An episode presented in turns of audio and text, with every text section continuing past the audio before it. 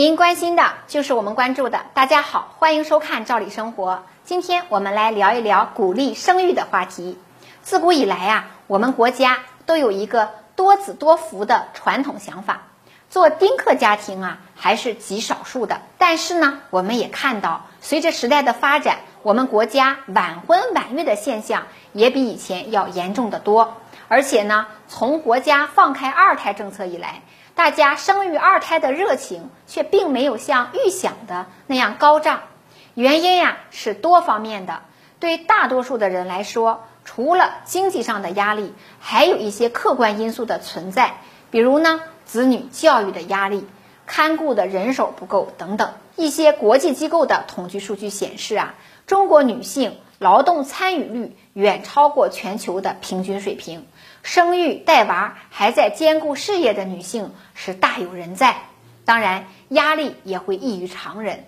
很多人因为担心无法克服困难，对于是否在当下生育、是否要二胎而顾虑重重。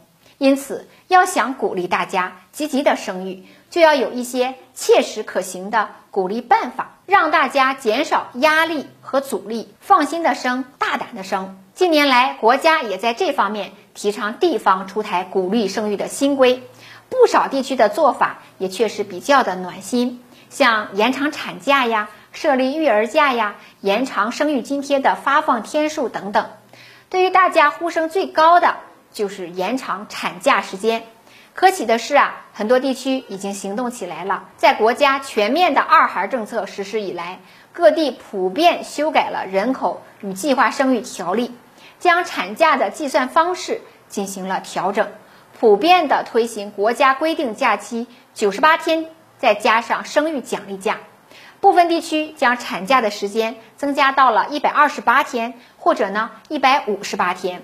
部分地区还给出更大红利，像最近呢，石家庄市政府办公室就下发了关于促进三岁以下婴幼儿照护服务发展的实施意见。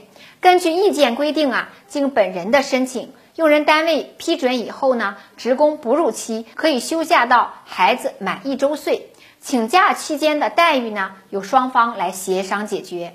虽然不是强制性的待遇，但是由于有了协商的机会，对于职场妈妈来讲就实惠很多了。在这一方面做得更好的地区啊，是重庆市。早在二零一六年，重庆市就明确规定，符合规定的女职工经本人申请。单位批准以后，可以连续休假到子女满一周岁。休假期间的工资呢，按照不低于休假前百分之七十五的标准发放，而且还不得低于当年市最低的工资标准。这在一定程度上保障了职场妈妈的收入来源。除此之外，生育津贴的发放也是非常重要的一件事儿。部分地区也给出红利，像最近从五月一号起，福建省女职工劳动保护条例实施了，在条例中就延长了生育津贴的发放天数。新规下呢，生育津贴的发放天数不少于一百二十八天，给出真金白银红利的。还有北京市，在不增加单位和个人缴费负担的情况下，也是从五月一号起，北京市提高了生育保险医疗费用的支付标准。除此之外，近期呀，不少地区还设立了育儿假，让职场父母呢腾出更多的时间来陪伴和照顾孩子。部分地区还鼓励用人单位设立弹性的工作制，给年轻父母提供更多的便利。